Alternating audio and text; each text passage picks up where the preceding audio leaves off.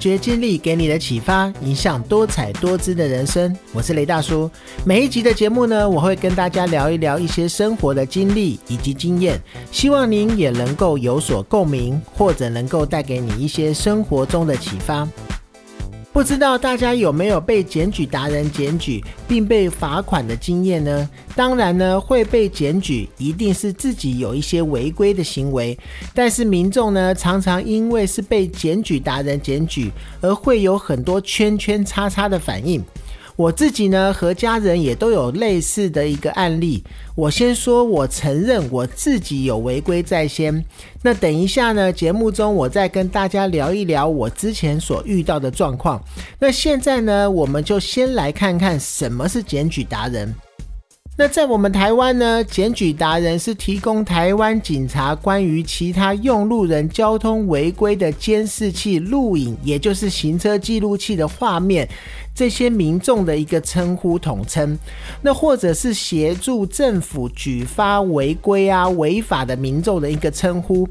那检举达人的检举行为呢，是为了弥补警力不足之处，而非交通违规类型的这些检举呢，比如说是像检举环境污染啊，或者是车辆排气，或者是乱丢烟蒂这一些环保性的检举，还有呢，就是在禁烟区吸烟的这个检举，都可以获得政府颁发的一个检举奖金。但是啊，检举达人部分不合情理的一个举报，渐渐的引起众多被检举人的一个反弹，甚至呢，还有议员建议政府以专案小组方式参酌检举内容以及各地的一个民情，并且用行政命令的手段，让远警在执法时呢，不会因为检举达人的检举而失去了弹性。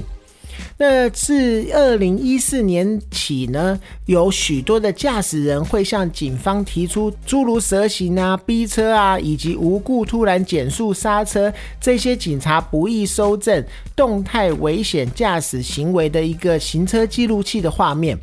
那自二零一四年到二零一七年，台湾各地检举达人的人数以及检举的案件数量都有相对的成长。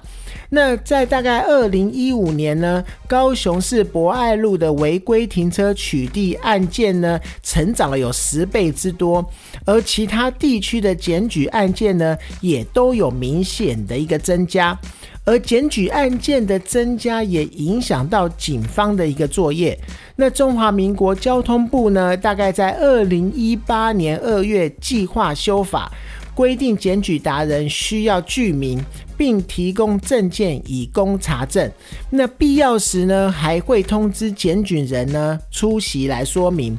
那若检举人不予以配合的话，将会不受理他所检举的一个事项。那然而呢，近年因为行车记录器盛行，许多机车骑士开始会在龙头啊，或者是安全帽上面安装行车记录器，以利在发生事故时呢，能够提供影像去厘清整个事故发生的一个肇事原因，以及肇事的责任。但有驾驶人因曾被检举交通违规而心生困惑，或者是不满骑士安装行车记录器的目的，其实是要恶意的检举其他的用路人，因此啊，时常发生驾驶人拦下机车骑士询问，或者是试图抢夺机车骑士的一个行车记录器的事情发生。而形成检举达人现象的一个原因呢，除了警员执法权力不足，即使是违规事实明确，仍会遭受到民众合法的一个申诉。另外呢，交通违规案件对警员来说呢，在考核制度上呢，无太大的诱因，许多交通拥塞区的一个违规现象无法得到有效的一个解决。因此啊，部分民众会自动性的用手机或者是摄录器呢拍下违规的一些检举，但是呢，因为检举违规需要减负个人的资料，亦发生过远警因为业务压力的关系而狭院公开民众的资料，甚至啊利用公权力去勒索民众的事情发生。那我现在呢就来说说我之前所遇到的一个检举案件。时间地点呢是发生在我每一天上班都会经过的基隆路机车行走地下道前面。那一段基隆路呢，是一段与公车争道的道路。如果啊机车不骑到快车道的话，你就必须在公车后面等候很久，或者是冒着与公车擦撞的危险来行走。所以呀，每天至少有九成的机车都会行驶在快车道，也就没有特别去注意地上进行机车的这个标志。就在事情发生的一两周后呢，我收到了罚单。就在我收到罚单的前两天，那一条道路上面的进行机车标志竟然被涂掉了。所以啊，我当下就很好奇的打到信义分局去询问。那警察呢也很直白、很直接的说，他们每一天呢都会收到同样一位检举达人的举发。也说啊，因为那一段基隆路机车如果不走快车道的话，连警察都觉得真的很容易发生事故，也很危险。那后来呢，才会经过讨论之后呢，取消了他的快车道进行机车的这个标线。那我真的就差了那么几天，但是啊，事实就是我错在先了，所以我当然是心甘情愿的一个缴交了罚款，但是心里呢，真的还是对检举达人有那么一点的圈圈叉叉。毕竟呢，我相信检举的这一个人呢，他一定也是每天会行走这条路的人。其实他也很清楚这条路如果不走快车道，会很难的行走。当然呢，他可能也借着这个机会，每天都可以检举非常多的违规人。那根据统计呢，二零一九年呢，全国警察机关受理民众检举交通违规，大概有三百九十一万四千七百四十二件。那比较二零一五年呢，共计增加了两百九十八万五百七十一件。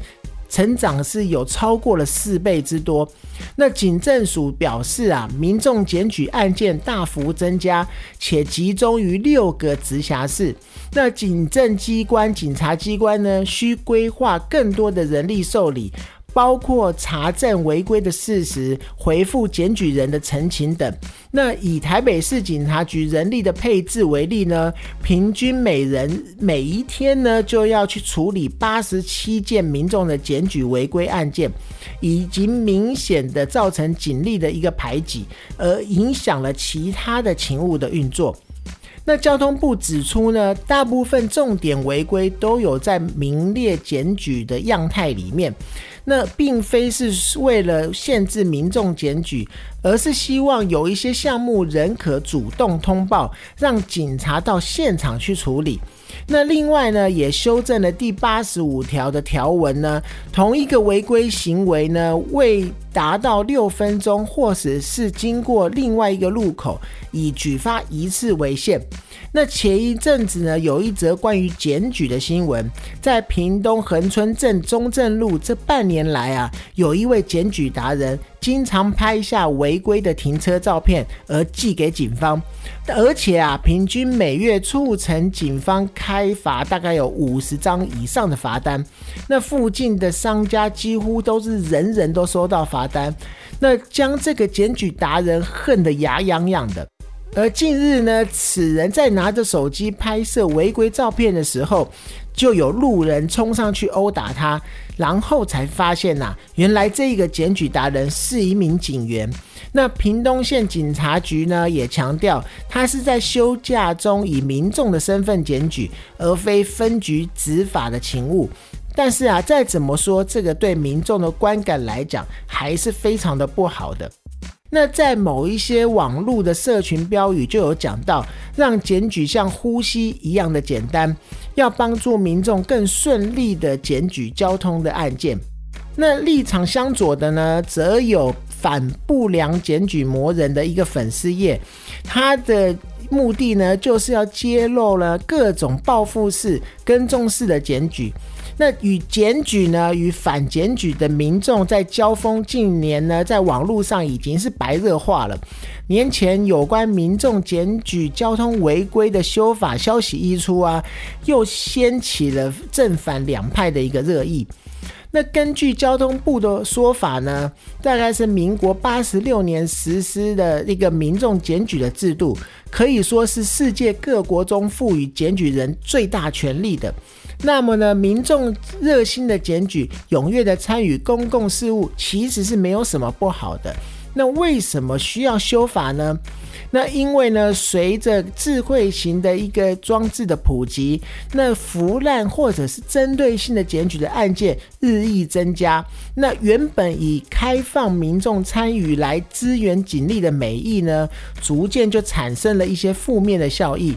比方说，检举跟被检举方在网络上相互的一个谩骂，形成了对立的气氛。警方因需费时查核民众的检举案件，而造成了勤务的一个排挤。那民意代表呢，也接获民众陈情遭不当的一个检举，重新检讨这个制度的声浪就越来越高了。那除了交通事件的检举呢，苗栗啊近期也出现了两位检举达人。他是专门拍下民众乱丢烟蒂、乱吐槟榔汁，或者是乱吐痰的一个画面，然后向环保局来检举。那由于呢，苗栗县政府定有检举违反废弃物清理案件的一个奖励办法，所以呀，只要有检举人提出一个具体的证据的话，经过查证属实告发以后。都可以发给实收罚款的一个一半作为奖金，然后如果扣除百分之二十的税，如果啊以单件财罚一千两百元来为例计算的话，那检举人就可以实拿四百八十块的一个奖金。所以在近期呢，就有两名检举达人各检举了八百多件案件，如果啊都查证所实的话。